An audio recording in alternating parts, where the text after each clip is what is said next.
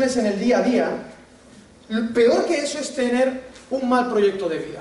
Es decir, necesitamos sabiduría para dar respuesta a las preguntas diarias, pero más sabiduría necesitamos para tener un proyecto global para las grandes preguntas. Esto es lo que mi padre sabía que es muy, muy friki con el tema del ajedrez, y él siempre nos, nos hablaba, no sé si os acordáis, hace tiempo que no lo hace, pero nos hablaba de la estrategia y de la táctica. Nos equivocamos en la táctica, pero creo que más importante que acertar en la táctica es acertar en la estrategia. Es decir, en el pensamiento global, en la idea global, en cuál es ese final. El final ese de la tumba, ¡pum! ¿Qué más da? Las respuestas que demos. Más que ser sabios en las preguntas diarias, que también, creo que es mucho más importante, infinitamente más importante, tener una buena estrategia, tener una buena meta, un buen objetivo. Y de acuerdo a ese objetivo, quizá, y solo quizá, es que Dios nos pueda dar la sabiduría necesaria para ir respondiendo día a día a esas preguntas que nos, que nos invaden. de hecho, uh, fijaros con un ejemplo eh, que he puesto, eh, todas las respuestas se enmarcan, se enmarcan dentro de unas reglas. Por ejemplo, en el fútbol, Tú puedes tener la gran idea de coger la pelota con la mano, pero si tú estás en el contexto del fútbol, eso es falta, son manos, ¿no? Ahora, es una gran idea, la misma idea de coger la pelota, si en lugar de estar jugando a fútbol, estás jugando a básquet o a balonmano. O incluso dentro del mismo marco, dependiendo de quién seas, será una buena idea coger la pelota con la mano, porque si eres el portero, puedes coger la pelota con la mano, pero si eres un jugador no puedes hacerlo. Entonces, dependiendo de quién seas, si tienes claro quién eres, qué haces y para dónde vas, entonces puedes tomar buenas decisiones. Si no estás totalmente perdido y nadie tiene la última palabra, nadie tiene la mejor respuesta, iremos a ciegas, tanteando, tocando, palpando, pero sin saber realmente si lo que estamos haciendo es lo correcto o no. Y hay tres ideas con las que, ya muy rapidito, y te voy a hablar de filosofía, tú sabes que yo soy un poco un filósofo frustrado, eh, y quiero darte tres ideas porque creo que la iglesia tiene que entender estas cositas y si no te sirve una palabra, te servirá otra. Las personas intentamos resolver tres grandes preguntas, más allá de las cosmovisiones que hablamos la otra vez, tres grandes preguntas en nuestro día a día. Nos acercamos, dependiendo de cómo procesamos las cosas, nos hacemos tres grandes preguntas o vivimos de tres maneras distintas. El primer énfasis que hace la gente es que tengo que saber hacer. Tengo que hacer las cosas. Tengo que ser algo pragmático. Si funciona, es la verdad y necesito que funcione. Eso se conoce como el pragmatismo. La manera de vivir, la manera de actuar, cuáles son las decisiones correctas en mi hoy, cómo tengo que hacer las cosas. Y, eh, si hago bien las cosas, entonces estoy en lo correcto. Eso se llama el pragmatismo. Y la gente pues, vive de acuerdo a la experiencia, si veo que funciona, es lo correcto. El segundo enfoque que la gente tiene es un enfoque, palabreja, epistemológico. ¿Vale? Es decir, ¿cómo sé que sé? ¿Cómo sé que mi mente no me engaña? Ya no es qué es lo correcto que tengo que hacer, sino qué es lo correcto que tengo que pensar. La manera de saber, la manera de pensar acerca de las cosas, acerca de las circunstancias. ¿Me puedo fiar de lo que pienso o no? Porque fíjate cuántas veces lo que pienso nos ha traicionado. Las mejores ideas las tenemos a toro pasado. Y, nuestra propia mente a veces juega en contra nuestra. No sabemos saber. ¿Cómo sé que sé? Tengo un amigo, esta semana me hice un amigo, un, amigo, bueno, una persona que conocí en una conferencia que era filósofo, el segundo de filosofía, un chavalito, se llama Alfredo. Y estuve con él hablando hasta la una de la madrugada. Y este chaval dice, me voy a dejar la carrera de filosofía. Digo, ¿por qué? Dice, porque, macho, cada vez ya no sé lo que sé. Ya no tengo, digo, vivo, vivo, vivo no, lo sé, no tengo nada a lo que agarrarme. Y las respuestas que me da Foucault, las respuestas que me da... no, no, no, tienen... Digo, y, me, me, me, y el tipo, medio en broma, hablábamos entre jóvenes, que se dice, me voy a pegar un tiro, tío, porque es que no sé, no sé qué hacer, no sé qué sé. No sé nada, tío, no tengo ni idea. Pero es que no veo ni una luz más no veo nada. Epistemología. ¿Cómo sé qué sé? ¿Cómo conocer? ¿Cómo conocerme a mí? Primero, ¿qué hacer? ¿Verdad? Segundo, ¿Qué pensar? Pero la tercera pregunta es una pregunta, otra palabreja. Primera, pragmatismo, epistemología, ontología. ¿Quién soy? ¿Qué soy? Porque mira, tú puedes acertar en tu hacer y puedes acertar en tu pensar, pero si no sabes quién eres, no vale para nada. Tenemos un problema grave de ontología. Eh, por ejemplo, hoy en día está sobre la mesa si un nonato es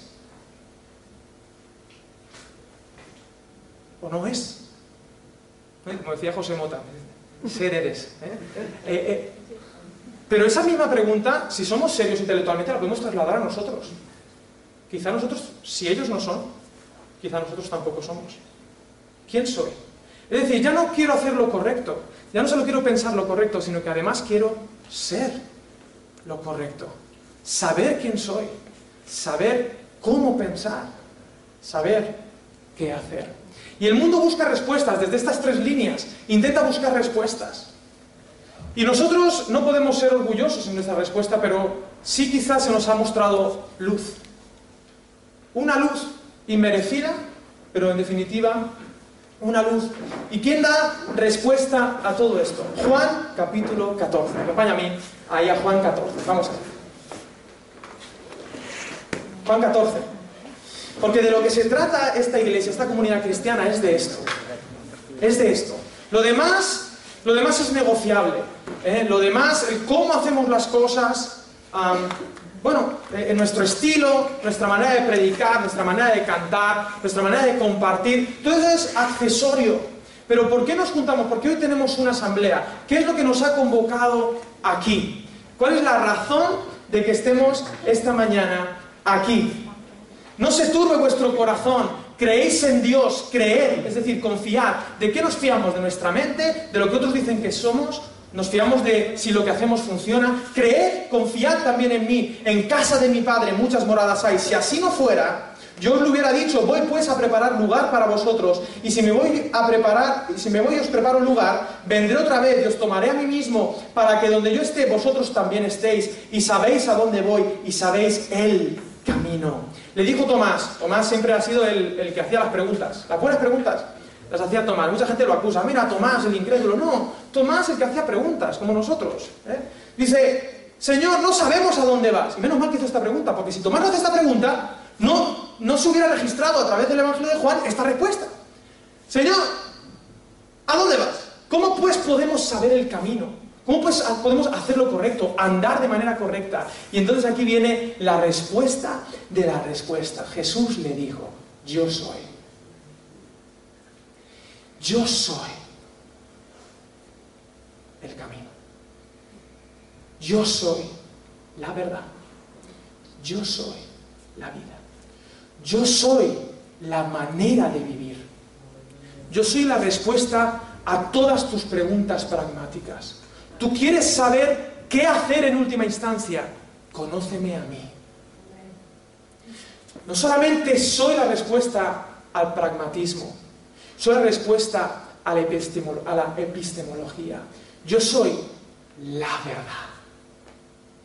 Yo soy el pensamiento correcto. Juan capítulo 1, el logos, la lógica. Yo soy la verdad. Solo a través de mí puedes tener el ancla necesaria para saber qué pensar. Para pensar correctamente acerca de ti, acerca de los demás y acerca de las circunstancias. No solamente soy la respuesta al pragmatismo, no solamente soy la respuesta a la epistemología, al cómo saber, sino también al ser. Yo soy la vida. Yo soy la vida. ¿Eso qué es? La noticia, ¿no? Yo soy la vida. Yo soy la vida. Es que tiene la Biblia en el móvil. ah, es la Biblia, te está leyendo la Biblia. Está Dios ahí. Dios con voz de C3PO leyendo la Biblia. Muy bien. Yo soy la vida, que no nos como decía Homer Simpson, que no nos distraigan la semántica. Eh, yo soy la vida, la vida. Yo soy la ontología necesaria. Yo soy lo que tú puedes llegar a ser. Es a través de mí que tú te encuentras contigo mismo. Es a través de mí que tú puedes saber quién eres tú y todo el cosmos, todo el universo sabe quién es desde Cristo, desde Jesús desde la revelación de un Dios que se hizo carne. Muéstranos al Padre, sigue diciendo Tomás, dice, ¿tanto tiempo he estado contigo? Felipe, muéstranos al Padre. Dice, tanto tiempo hace que estoy con vosotros y no me has conocido, Felipe. El que me ha visto a mí ha visto al Padre. ¿Cómo pues dices tú, muéstranos al Padre?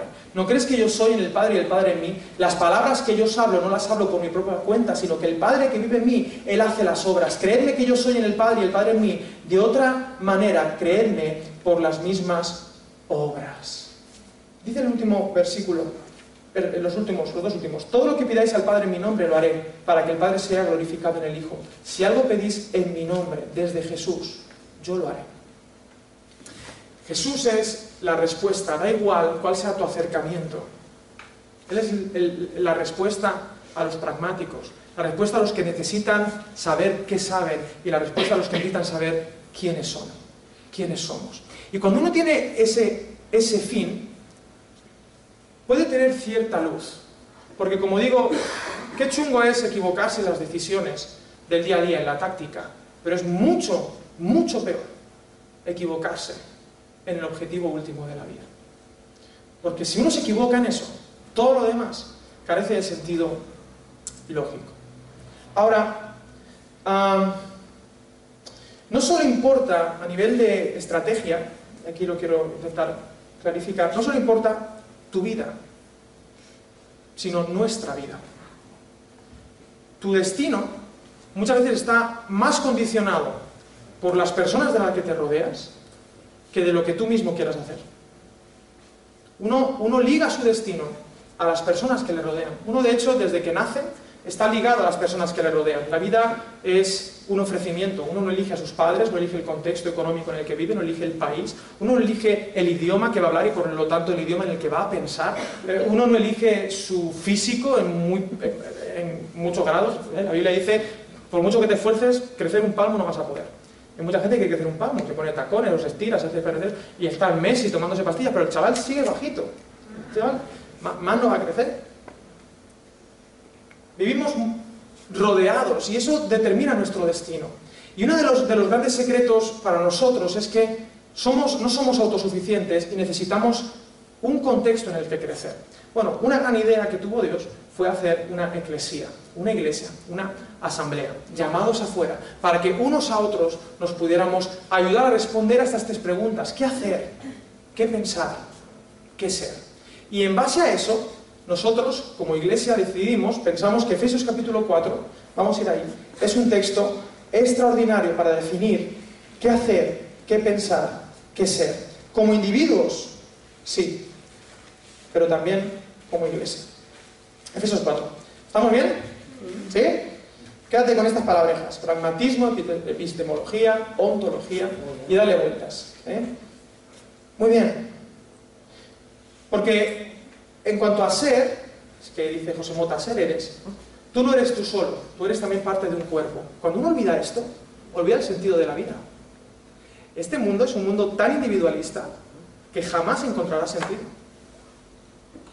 Hasta que no reconozca que en un sentido el ser humano, la humanidad es una, en Cristo. Y que todas las cosas se reunirán en Él. Mientras no tengamos eso en cuenta, será un auténtico desastre. Y la iglesia tiene que ser un reflejo, una avanzadilla de lo que será el reino de los cielos. Dice Efesios capítulo 4, porque ahora vamos a ver cómo, sí, Efesios 4, cómo responder a cada cosa. No voy a entrar en si esto es pragmatismo, esto es cómo pensar, esto es qué ser, pero sí iremos bañando, ¿de acuerdo? Versículo por versículo, como hacían los antiguos predicadores estos bíblicos. Ahora ya, bueno, ya se ha olvidado, ahora ya no sé qué somos.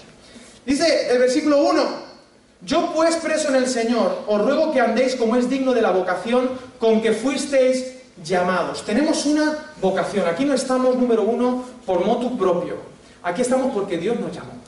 Porque tenemos una vocación que da sentido a nuestra vida. Y la idea es que tenemos que andar como es digno.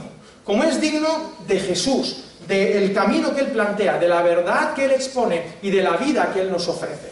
Y tenemos que hacer un autoexamen de si estamos andando de manera digna, como es digno de la vocación con que fuisteis llamados. ¿Cuál es el secreto de la iglesia? Para que una iglesia funcione de rechupete, ¿qué es lo primero que tenemos que entender como asamblea en esta mañana, ahora a las 12? Que tenemos que tener grandes ideas, que tenemos que tener grandes pastores, que tenemos que tener los mejores predicadores y los mejores cuadros de Keren, que todavía sigo sin entender qué narices es eso verde de ahí. Me confunde cada vez que predico, me, tengo que decir algo siempre de ese cuadro verde, que no sé qué es.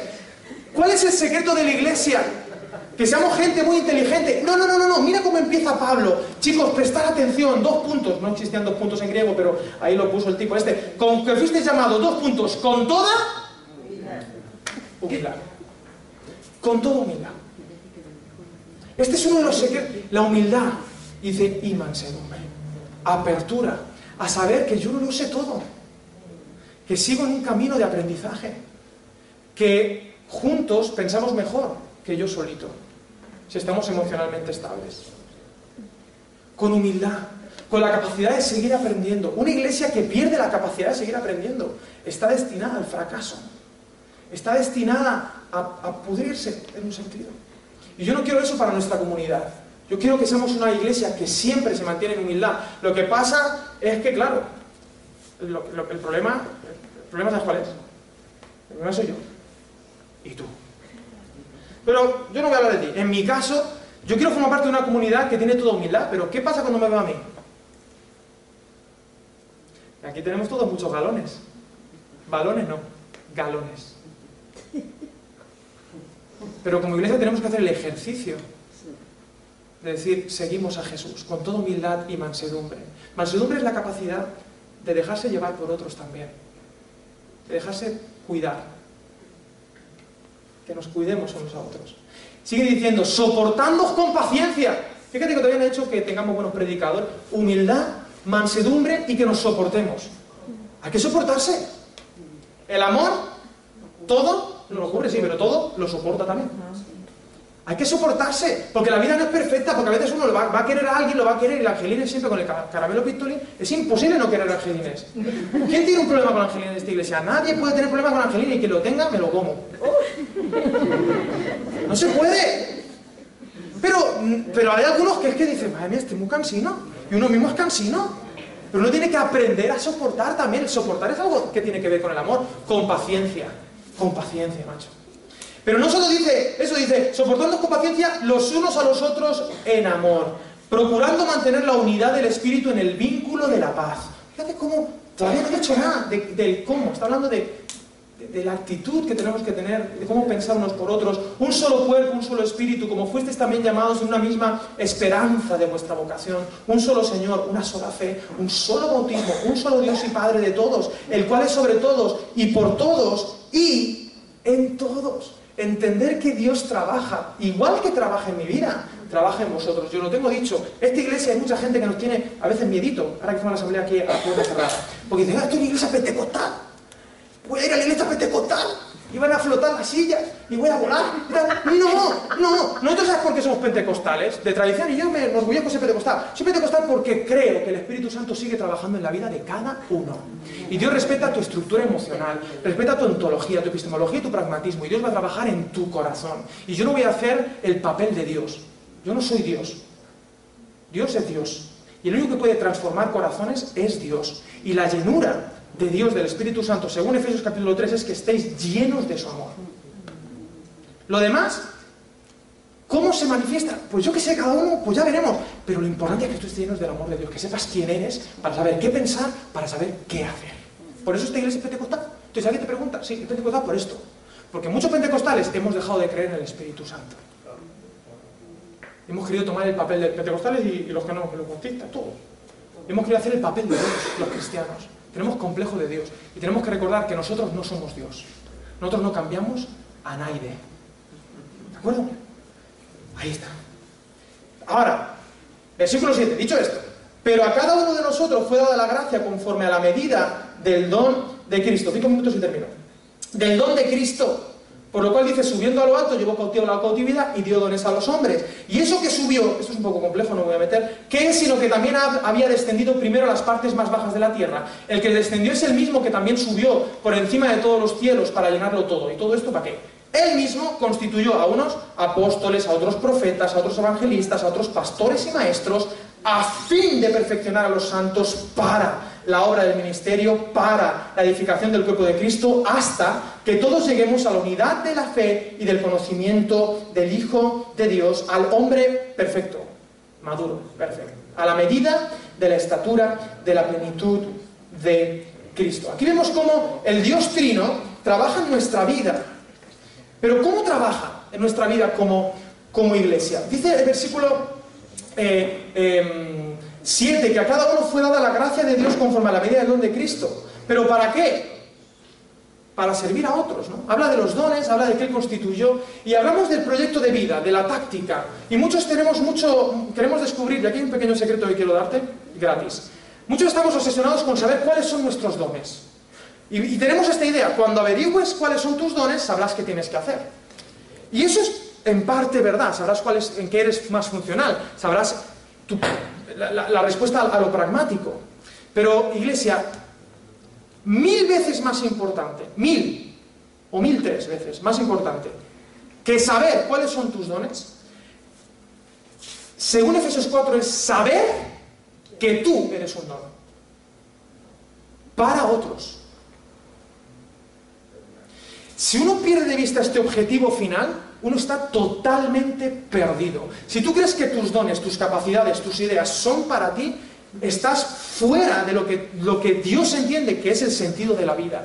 Mucho más importante que saber que mi don es o predicar o cantar o bailar, que es mi don principal.